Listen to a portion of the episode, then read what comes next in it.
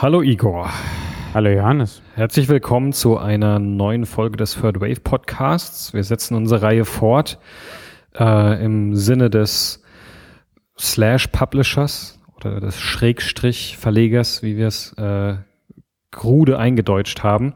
Ähm, wir haben uns schon angeguckt, irgendwie was äh, Verleger noch alles so für Geschäftsmodelle äh, zusätzlich zu ihrem Kernbusiness entwickeln können. Und äh, heute wollen wir uns mal anschauen, was so tatsächlich äh, im lokalen Bereich noch passieren kann. Mal unabhängig von digital und Print. Ähm, Igor, ist es eigentlich, ist ja eigentlich immer schon so gewesen oder auch schon sehr, äh, auch alles andere als was Neues, dass Tageszeitungen wie die FAZ zum Beispiel Veranstaltungen durchführen. Ähm, ist das spannend? Lässt sich da mehr draus machen? Ich, äh, also Verlage und Events sind nichts Neues. Man lädt irgendwie Leute ein, Expertenrunde, meistens eine super teure Veranstaltung und dann ist das Thema irgendwie erledigt. Aber meistens funktioniert das als Vermarktungsmethode für etwas, was man eigentlich tun möchte. Es ist nicht ein gleichwertiges Business oder ein gleichwertiges Geschäfts, äh, Geschäftsbereich von, von der Zeitung oder vom Verlag. Und das merkt man dann auch an, äh, in der Qualität und auch in der sinnvollen Verwertung von dem, wie ein Event entsteht und was nach einem Event passiert. Und das ändert sich jetzt? Gibt es irgendwie neue Möglichkeiten? Ja, also ich finde es ja ganz spannend irgendwie, weil, also wie schon jetzt klar ist, wir reden heute über den äh, Verleger slash äh, oder den Verlag slash das Event. Ähm, und man spricht in dem Kontext natürlich immer irgendwie äh, vom Verlag oder neuen Medienhäusern immer irgendwie viel über das Digital. Alles findet online statt. Das ist irgendwie ähm, im liebsten weltweit irgendwie. Man tauscht sich online aus. Irgendwie es wird viel über Social Media geredet. Irgendwie die Diskussion findet online statt. Ähm, und plötzlich haben wir irgendwie neue oder auch alte äh, Medienhäuser, die das Offlineige, und zwar nicht nur den Druck, sondern tatsächlich dieses irgendwie Menschen kommen zusammen, wieder neu für sich entdecken. Was, was machen die jetzt anders als irgendwie so das klassische äh, Diskussionspanel, zu dem abends mal schnell eingeladen wird? Also äh, Fakt ist, dass im ähm bedingt durch das Digitale das Bundle auseinandergefallen ist und man sich nicht darauf als einzige Erwerbsmöglichkeit ähm, verlassen kann. Und im Zuge der Diversifikation des Geschäftsmodells fokussieren sich natürlich die meisten Verlage ähm, primär auf die Findung von neuen Erwerbsquellen in äh, im digitalen Raum, weil dort ist ihr Content derzeit größtenteils äh, frei verfügbar und sie versuchen, diesen, diesen Bereich zu monetarisieren. Was wichtig ist, was wir auch in anderen Folgen besprochen haben, und es gibt auch einen Grund, warum wir erst über Native Advertising und dann über Events gesprochen haben. Äh, nichtsdestotrotz, wenn man sich ein äh, ganzheitliches ähm, Medienhaus oder ein Verlag, äh, Zeitungsverlag anguckt, dann ähm, müssen nicht alle Erwerbsquellen aus dem Digitalen kommen. Ähm, Im Gegenteil, viele der Sachen können als Fundament äh, im Lokalen, in, in Events oder in anderen Erwerbsmöglichkeiten stecken. Und Events und seit ein paar Jahren machen das so Zeitungen wie die Chicago äh, Tribune äh, und äh, Dallas. Ähm, in Dallas gibt es eine Zeitung, die da sehr stark aktiv ist, die sehr branded Events machen, die eine große Öffentlichkeit erreichen sollen. Äh, für sie ist ähm, das Schreiben des Artikels nicht der finale Zweck von dem, was sie versuchen, mit ihrer Arbeit zu erreichen. Und die Qualität, die sie im journalistischen Bereich vom Kuratieren, vom Recherchieren, vom Zusammenstellen, worum es eigentlich in dem Kontext geht, können diese Verlage, wie kaum jemand anderes, ähm, im, äh, im Kontext von Events darstellen. Ähm, das ist gut, weil sie so Bindung äh, mit dem Leser schaffen. Es ist aber auch vor allem gut, wenn sie es auf einer äh, gleichwertigen Ebene stellen, wie eben das Schreiben. Ähm, dann ist, kann es auch ein Geschäftsmodell werden, welches ernst genommen werden kann und welches sowohl für die Werbepartner interessant ist, weil die nicht nur ein Werbebanner oder eine Anzeige bei der Zeitung schalten können, sondern weil die auch komplett andere Zugänge zu, zu Zielgruppen haben. Und für die Verlage gibt es eine Möglichkeit, schlicht und ergreifend die ganzen anonymen Leser, die sie online haben, mal kennenzulernen mhm. und sie näher an, an das Haus zu binden. Ähm, lass mal über ein paar Beispiele reden, um es konkret zu machen. Irgendwie der, der Guardian ne, in London hat irgendwie gerade ein paar Sachen angekündigt, die genau in diese Richtung gehen. Das ist natürlich sehr spannend, weil der Guardian uns vor allem irgendwie durch seine vielen digitalen Vorhaben und Bestrebungen und vor allem Experimente irgendwie ein sehr guter Begriff ist. Nun äh, haben, planen Sie verschiedene Sachen in London. Was genau haben Sie vor? Ähm, vor, ich glaube, vor einer Woche oder so zwei Wochen habe ich einen Tweet von ein paar Google äh, Guardian-Mitarbeitern äh, gesehen, äh, die gesagt haben, äh, die Guardian ist jetzt die erfolgreichste Online-Zeitung der Welt. Mhm. Ähm, äh, mehr Reichweite als die New York Times. Weit über 100 Millionen äh, Menschen erreichen sie im Monat. Ähm, und das ist schon eine gigantische Zahl. Gleichzeitig haben sie äh, inklusive der digitalen Subscriptions 300.000 Abonnenten. Ähm, und wie äh, jemand bei Neiman Lab ähm, richtigerweise festgestellt hat, das ist ein ziemlicher Gap. Ähm, das heißt, da ist äh, ein sehr großes Potenzial, ähm, viel mehr Menschen zu erreichen. Und äh, gleichzeitig ist für den Guardian natürlich wichtig, diese lokale Bindung zu, zu schaffen. Und in dem Zuge haben sie ähm, äh, ein Membership-Programm gestartet. Und die Memberships unterscheiden sich sehr stark von der klassischen Paywall. Die Paywall versucht, den Content online abzuriegeln und dafür zu sorgen, dass jemand dafür bezahlt. Die Guardian Memberships haben damit überhaupt nichts zu tun. Man kann nach wie vor Guardian.com äh, oder Guardian CO UK for free lesen. Das soll sich auch nicht ändern. Der Guardian ist ein großer Verfechter von keinen Paywalls. Mhm. Ähm, Ihre Antwort ist ein, ein immenses Investment in eine lokale Infrastruktur. Sie haben einen großen, großen Hangar ähm, in der Nähe von King's Cross in London gekauft, werden diesen bis 2016 ähm, umbauen, werden einen gigantischen Space aufbauen, in dem Cafés, Events, Möglichkeiten, äh, schlicht und ergreifend die, die, die Möglichkeit auch da sein soll, dass Menschen gerne dort Zeit verbringen, unabhängig von Sachen.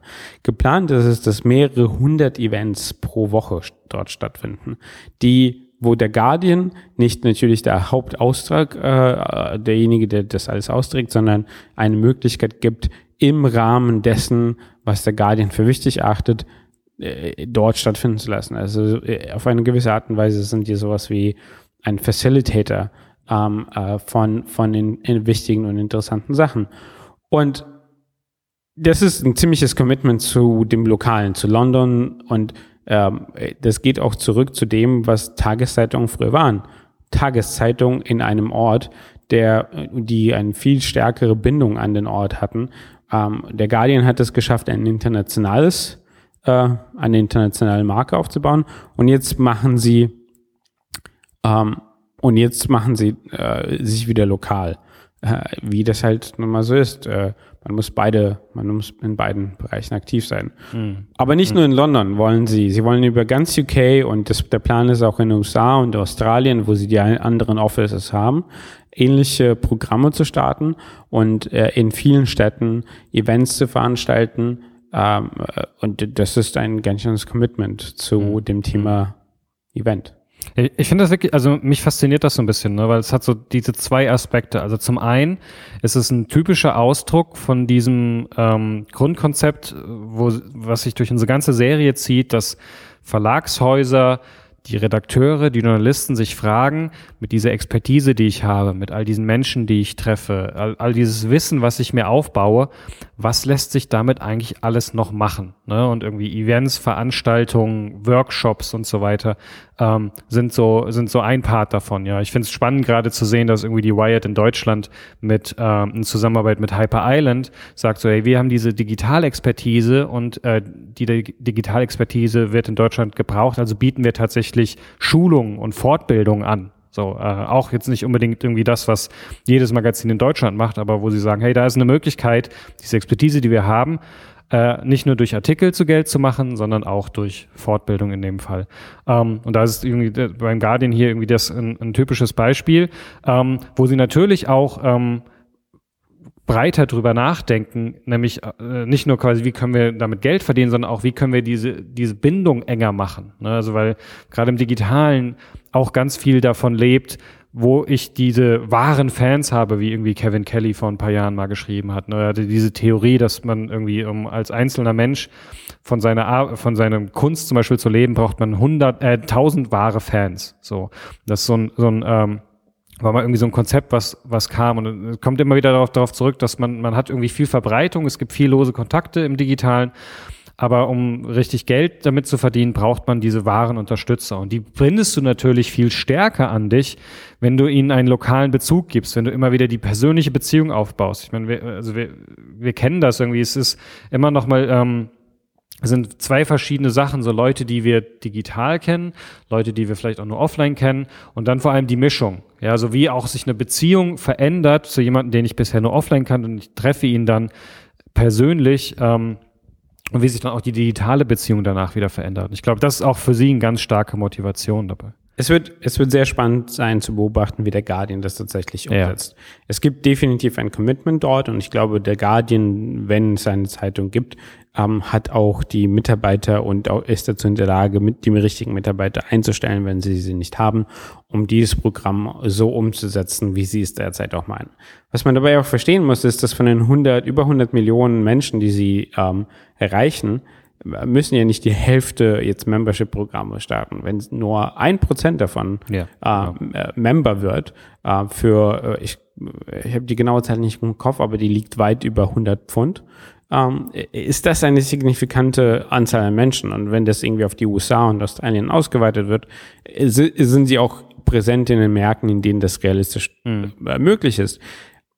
Der, der Kern des Problems für die Umsetzung von solchen Sachen äh, allgemein ist äh, das Selbstverständnis eines Zeitungsverlags oder einer Zeitung, was ihre Aufgabe ist und was ist ihr Output. Das heißt, wenn du eine Redaktion voller Menschen hast, die ähm, denkt, dass die Print-Variante immer noch die die wichtigste, der wichtigste Output ist und alles andere sekundär ist, wird dieser Plan nicht umsetzbar sein. Mhm. Ähm, der Guardian hat eine Führung, die verstanden hat, dass Diversifikation von Geschäftsmodellen nicht nur ein Spruch ist, den man auf Vorträgen hält, um innovativ dazustehen und dann irgendwie Leute in, in, in, in schlechten Monitoren im Büro arbeiten zu lassen, sondern das, die, die meinen es auch. Mhm. Ähm, natürlich hat der Guardian ähm, im Vergleich zu einer FAZ oder äh, einer Zeit eine etwas andere finanzielle Ausgangslage. Ähm, aber das heißt ja auch nicht, dass irgendwie jetzt ähm, die FAZ äh, im, im Frankfurter Real Estate Market irgendwie groß was einkaufen soll, um das irgendwie zu adaptieren. Die, die Krux dabei oder das Verständnis, das dabei entstehen muss, ist, äh, das Digitale ist nicht die einzige Antwort. Mhm. Es gibt andere Geschäftsmodelle. Mhm. Aber um das zu bekommen, um dieses Verständnis überhaupt aufzubauen, müssen die Verlage überhaupt dazu übergehen, zu sagen, dass das, was sie tun, nicht nur das geschriebene mhm. Wort und vor allem nicht das gedruckte Wort ist. Ja, du hast, also, du hast gerade dieses Membership-Programm geschrieben, das hat mich so ein bisschen daran erinnert, so wie es gerade in der, wie es gerade häufig in der Musikindustrie passiert. Ja, du hast irgendwie, ich kann irgendwie auf iTunes mir irgendwie den, das Album runterladen, ich kann es irgendwie auf Spotify streamen, ich kann mir aber auch eine CD kaufen, da werde ich, lege ich mehr Geld hin, oder ich kann als wahrer Fan mir die Luxus Edition Superbox kaufen. Und das machen nur wenige und es würde nicht funktionieren, quasi nur die Luxus Edition anzubieten. Es wird, äh, ähm, lässt aber auch Geld auf der Straße, wenn man nur den digitalen Download anbietet, weil die wahren Fans äh, dazu bereit sind, deutlich mehr auszugeben. Und das geht, glaube ich, in eine ähnliche Richtung, wo man ne, nicht das eine ist die Lösung, sondern genau diese Vielfalt von Angeboten, die man hat. Also auch von, und wo man sich mehr darauf einstellt, wie unterschiedlich die Konsumenten meines Angebots sind und was sie irgendwie gerne alles möchten. Ähm, ich finde es spannend zu sehen, ähm, Monocle haben wir irgendwie in, in, der letzten Sendung schon besprochen und auch die haben das verstanden, diese, dass sie diese Beziehung zu ihren Abonnenten, zu ihren Lesern irgendwie pflegen das heißt, wann immer die irgendwie um die Welt jetten und äh, irgendwo mehrere Redakteure sind, machen sie so eine Subscriber-Party, wo sie halt irgendwie die ähm, alle ihre Subscriber, die lokal sind, irgendwie per E-Mail einladen, irgendwie sich mit ihnen zu treffen und auszutauschen. Ich glaube auch, dass das durchaus ähm, sehr, sehr hilfreich ist für die Arbeit der Redakteure, weil sie bekommen Feedback, sie bekommen vielleicht auch Ideen für neue Stories, sie bekommen neue Kontakte ähm, das machen sie ganz stark. Monocle ist da auch insofern ein spannendes Beispiel, weil die ja nicht nur angefangen haben, irgendwie eigenen Shops aufzumachen, ähm, das Stück für Stück auszu, ähm, auszubauen, wo sie ihre Produkte, häufig die Kollaboration mit bestimmten Partnern verkaufen und ihre äh, Magazin äh, verkaufen. Inzwischen gibt es, glaube ich, mindestens zwei Cafés, irgendwie eins in Tokio, eins in London. Ähm, auch da, wo sie wieder ihre ganze Monocle-Philosophie ausspielen, in, in dem Porzellan, das sie auswählen, in den Sachen, die sie anbieten, in dem Service-Verständnis, äh, dass sie ihre, wie sie ihre Mitarbeiter schulen. Und in London zum Beispiel gibt es einen eigenen Raum, den man wiederum als Unternehmen mieten kann, um äh, Events und Meetings durchzuführen. Ja, wenn man irgendwie, keine Ahnung, das Board-Meeting irgendwie von einem Startup möchte man jetzt irgendwie vielleicht in einer besseren Location machen, mit einem richtig guten Catering, mit irgendwie leckeren Sachen und einer angenehmen Atmosphäre, dann ist das wiederum eine weitere Möglichkeit, wie Monocle Geld verdient. Und ähm, wo durch viele, viele unterschiedliche Geldquellen ähm, dann nachher der eigentliche Profit zusammenkommt. Auch hier ist, auch hier ist wichtig zu verstehen, dass Monocle versucht, auch zu verstehen, wie ihre Marke in welchem Kontext funktionieren soll. Sie wollen ihre Marke konsequent durchziehen. Aber ich glaube, bei der Monocle ist, was die Monocle unterscheidet von anderen Magazinen, ist auch hier Verständnis als Unternehmen und Marke. Mm, mm. Das ist ein viel weniger getrieben von, ich bin ein Verlag und mein Output ist das Magazin. Natürlich ist das Magazin das Flagship-Produkt von, von diesem Unternehmen, aber sie verstehen, dass das nur ein Teil in einem großen Ökosystem von Dingen ist, die sie machen, damit auch das Magazin überhaupt erfolgreich ist, damit es auch konstant erfolgreich bleibt. Sie wollen aber die Abhängigkeit nicht schaffen, deswegen haben sie einen Radiosender äh, aufgebaut und verschiedene andere Programme gestartet. Und das ist, das ist diese Philosophie, so dieses, ja, das Magazin ist das Wichtigste, was ich tue, aber es ist äh, nur ein Teil von, von dem, was ich in Zukunft tun muss, damit das alles zusammen funktioniert. Mhm. Ähm, ich, das ist, die, die Events äh, sind aber auch an für sich ein klassisches Instrument, in dem Sinne, dass also wenn man es jetzt weiterdenkt, wenn der klassische Journalist sich hinsetzt und sagt, ich möchte eine Geschichte erklären und hier ist, sind die Fakten, dann recherchiert man, dann hat man zwangsläufig irgendwie eine Liste von Namen, mhm. die in dem Bereich relevant sind, die da, da etwas zu sagen haben. Und der Guardian zum Beispiel geht genau so hin. Die sagen, ihre Funktion ist auch eine kuratierende. Ähm, Monocle macht es auch. Sie laden Gäste ein äh, dahin, die lokal eine Bedeutung haben und äh, weil sie vor Ort die Kenntnis haben von den, von den Thematiken und gleichzeitig so sicherstellen, dass sie auch immer weiter die Information bekommen, weil über diese Netzwerke mhm. von diesen Menschen, mit denen sie diese Events äh, machen, bekommen sie andere Dinge mit. Ähm, das heißt, äh, es ist diese Funktion des Editors, der früher in der Ecke, äh, im äh, Wechsel so vom 19. zum 20. Jahrhundert, der in der Ecke stand und zu dem irgendwie lauter Leute aus der Nachbarschaft angerannt gekommen sind, um ihm eine Story zu pitchen. Und er dann irgendwie gesagt hat, ja, deine Story ist interessant, renn mal los und äh, bring mir irgendwie ähm, äh, einen Artikel mit das ist das, wohin sie zurückgehen. Mm, es ja. ist das lokale Verbundensein, um die Geschichten zu finden, die relevant sind. Mm. Und das gleichzeitig als Business gedacht. Das war unsere Darstellung vom Verlag Schrägstrich Event. Äh, eine weitere spannende Möglichkeit für Medienhäuser und äh, viele mehr ein, mit einer neuen Herangehensweise neue Geldquellen zu erschließen. Mal gucken, wo es uns als nächstes noch hinführt in dieser Suche. Bis dann, macht's gut. Tschüss.